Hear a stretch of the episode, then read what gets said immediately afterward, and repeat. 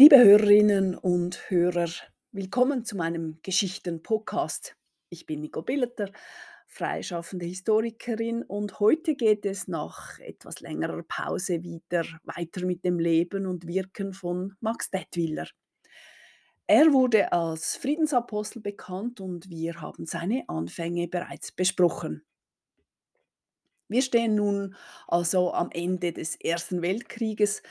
Das frisch vermählte Ehepaar Detwiller wohnte in einem einfachen Haus in Zumikon. Dort gab es weder fließendes Wasser noch Strom, aber mehr konnte sich das Ehepaar nicht leisten. Clara hatte als Dienstmädchen und Köchin nicht viel verdient und hatte noch weniger sparen können. Die Lebensumstände von Max waren noch prekärer. So führte ihre Hochzeitsreise dann auch nur auf den Uetliberg für einen Tag und die Gegenstände für ihren neuen Hausstand erstanden sie bei einem Trödler. Später kamen zu der Familie dann auch noch zwei Kinder dazu, beide nach den Eltern benannt. Sie lebten sehr ein Fach die Einkünfte flossen vor allem durch den Verkauf von Gemüse, Beeren, Honig und Eier von Clara Detwiller. Die Einkünfte des Familienvaters waren spärlicher und vor allem sehr viel unregelmäßiger. Aber der Anbau von Erdbeeren, Rhabarbern und Ähnlichem auf dem Pflanzland, das zum Haus gehörte, wurde zu einem finanziellen Erfolg.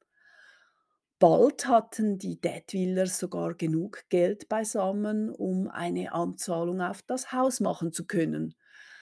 Schon drei Jahre nach der Hochzeit gehörte es ihnen, auch mit der Hilfe von der Familie von Clara. Um sich weiter abzusichern, kauften sie weiteres Land in der Umgebung. Und dieses Land wurde zur Existenzgrundlage der Familie. Die Frauen der Stadt rissen sich offenbar um das Gemüse und wie Clara einmal trocken feststellte, mein Mann kann einfach alles verkaufen. Offenbar gingen bei ihm auch noch die magersten Kohlköpfe weg. Eine unliebsame Konkurrenz wurde dann die 1925 gegründete Migro. Das Gemüse war den preisbewussten Einkäuferinnen dann plötzlich zu teuer. Aber das hielt Detwiller nicht davon ab, dem Gründer von Migros, Gottlieb Duttweiler, einen Brief zu schreiben und um Geld für seine Friedensarbeit zu bitten.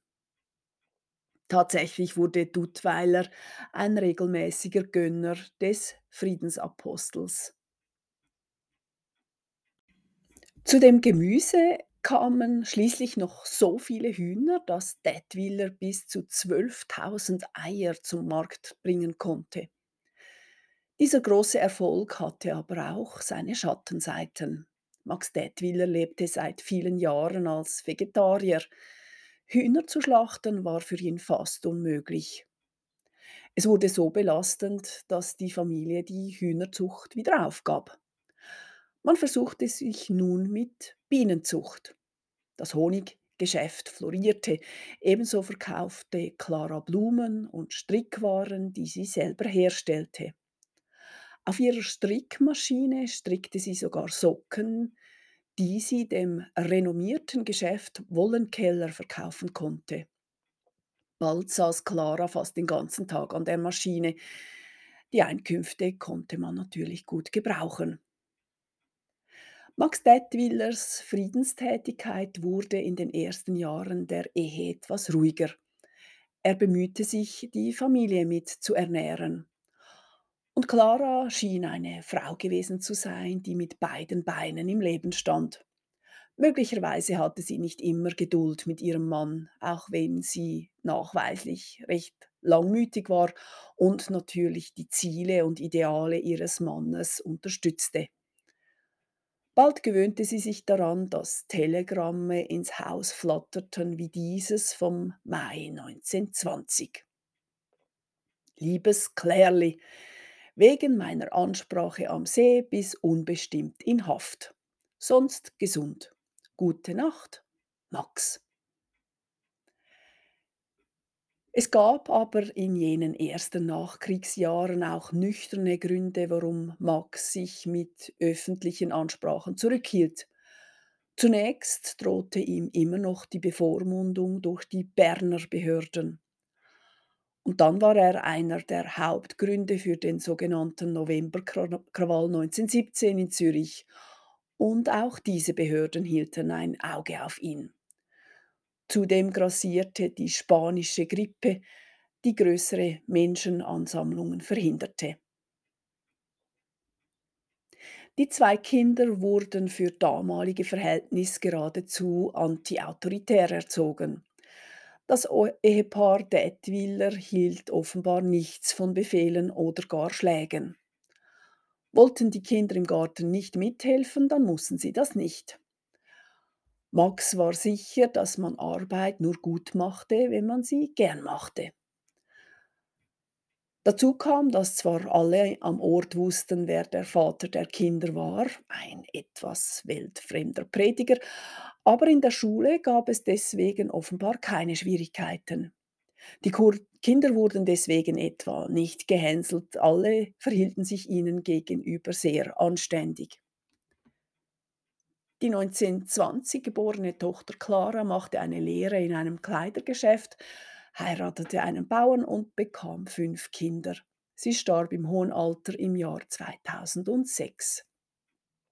Der 1928 geborene Sohn Max konnte gar die Handelsschule absolvieren, zog für eine Weile sogar nach Amerika und konnte schließlich auf eine ansehnliche Karriere zurückblicken. Er unterstützte auch die Arbeit seines dann alternden Vaters finanziell und sicherte bei dessen Tod den Nachlass.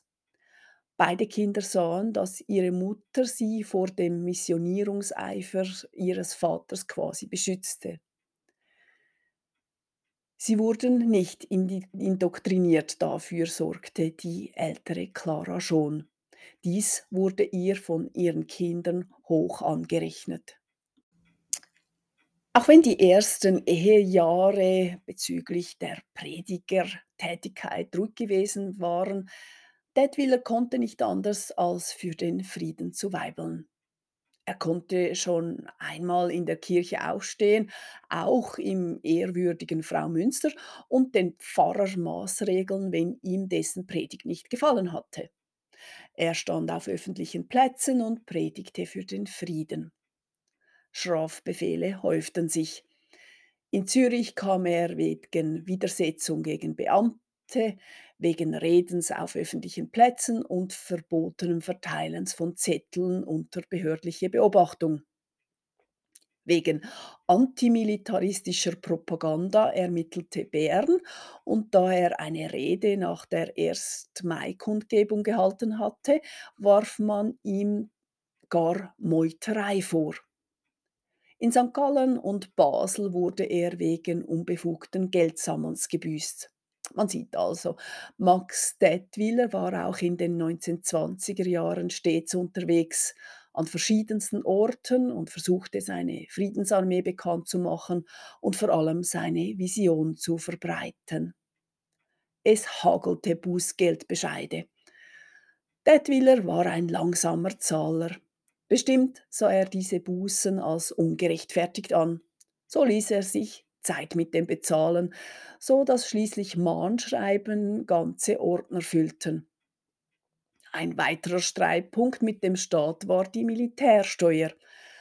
Der überzeugte Antimilitarist konnte es mit seinem Gewissen nicht vereinbaren, Wehrsteuer zu bezahlen. Er wurde deswegen auch immer wieder zu Gefängnisstrafen von einigen Tagen verurteilt.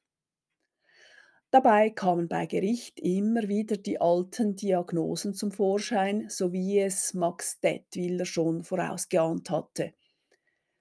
Er war ja wegen seiner Weigerung, den Fahneneid zu schwören, in der Psychiatrie gelandet. Man hatte ihn nicht zum Landesverräter, aber sehr wohl zum Geisteskranken gestempelt. Diese Argumentation wurde auch beim Prozess 1917 wegen des Krawalls in Zürich wieder aufgeführt. ebenso bei Prozessen wegen Nichtbezahlens der Wehrsteuer. Er kam auch manchmal vor Gericht wegen Betrug.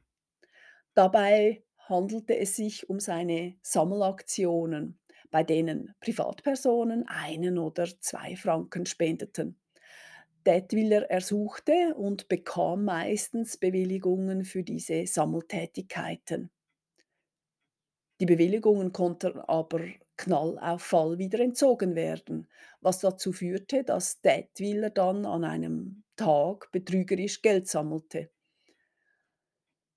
Die Justiz ging dann nicht allzu hart ins Gericht mit Detwiller, gestützt auf das allererste Gutachten, das ihm Geisteskrankheit unterstellte. Detwiller wurde offiziell als Psychopath geführt. Ob er zurechnungsfähig war oder nicht, darüber gab es zwei unterschiedliche Gutachten von zwei Kliniken. Das versetzte die Justiz in die Lage, Detwiller als Verbrechen zu behandeln oder eben nicht. Die Atteste sprachen von Weltfremdheit und krankhafter Veranlagung. Ich denke, dass diese Einschätzung mehr über die Weltsicht sagt als über Detwiller selber. Wenn ein Mensch, der unbeirrbar an einem wahren, an einen christlichen Frieden glaubt und unbeirrt alles unternimmt, um diesen zur Geltung zu verhelfen, als krank beschrieben wird, dann kann man sich schon Sorge um die Welt machen.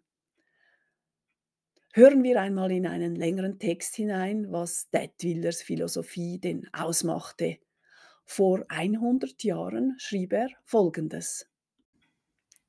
Zitat: Die Gottesidee, die Wahrheit, wie wir sie heute empfinden, braucht zu ihrer Offenbarung keine äußere Kirche von Stein, kein Buch, keine Bibel. Sie braucht auch keinen Führer, keinen Christus, wie ihn die heutigen Christen auffassen.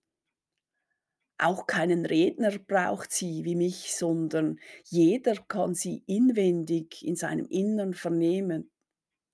Liebet die Wahrheit, liebet Gott über alles und die Menschen mehr als euch selbst. Das ist des Gesetzes Erfüllung. Wir brauchen nur ein Gesetz, das ewige, unsterbliche, innere Gottesgesetz. Die Gesetze der Menschen können nur dann befolgt werden, wenn sie mit dem Gottesgesetz, mit der Wahrheit übereinstimmen. Die Gottesidee von heute heißt ein Vaterland, die Welt, ein Volk, die Menschheit, ein Gesetz, das Gottesgesetz der lebendigen Liebe. Die Welt schreit nach Erlösung. Hier ist sie. Es kommt nicht darauf an, was einer glaubt. Es kommt nicht darauf an, ob einer Christ sei, ein Mohammedaner, ein Heide, wir haben alle Ursachen, den Hochmut auf unser Scheinchristentum abzulegen. Nur darauf kommt es an, dass der Mensch so handelt, wie er es in seinem Innern als recht empfindet. Dann ist er in Übereinstimmung mit der Wahrheit, mit Gott. Wir haben auch heute noch Propheten. Jeder ist ein Prophet, der nach der Wahrheit lebt. Es ist in unserer Hand, brav, gut, liebevoll zu sein, dann wird auch unser Leben gut und voll Liebe sein. Denn es wird der Mensch ernten das, was er säet. Haarscharf wird ihm mit dem Maße gemessen, mit dem er selber ausmisst. Darum trachtet nur nach dem einen, selbst gut zu sein, dann wird alles andere gut werden. Ihr wisst das alles schon, aber warum macht die Wahrheit aus dem Munde eines Menschen immer wieder von neuem Eindruck? Weil es wenige gibt, die sich selbst verleugnen und demütigen zum Wohle der anderen, weil es das Größte und das Höchste ist, das die Welt kennt, einen Menschen nach dem ewigen Gottesgesetz handeln zu sehen. Ich bin ein solcher Mensch. Ich bin der Weg, die Wahrheit und das Leben. Folget mir nach, dann werden auch von euch Ströme lebendigen Wassers fließen. Zitat Ende. Sehr selbstbewusst, diese Aussagen. Und was der Text schon andeuten mag, Max Detwiller hatte seine Mühe mit der Landeskirche.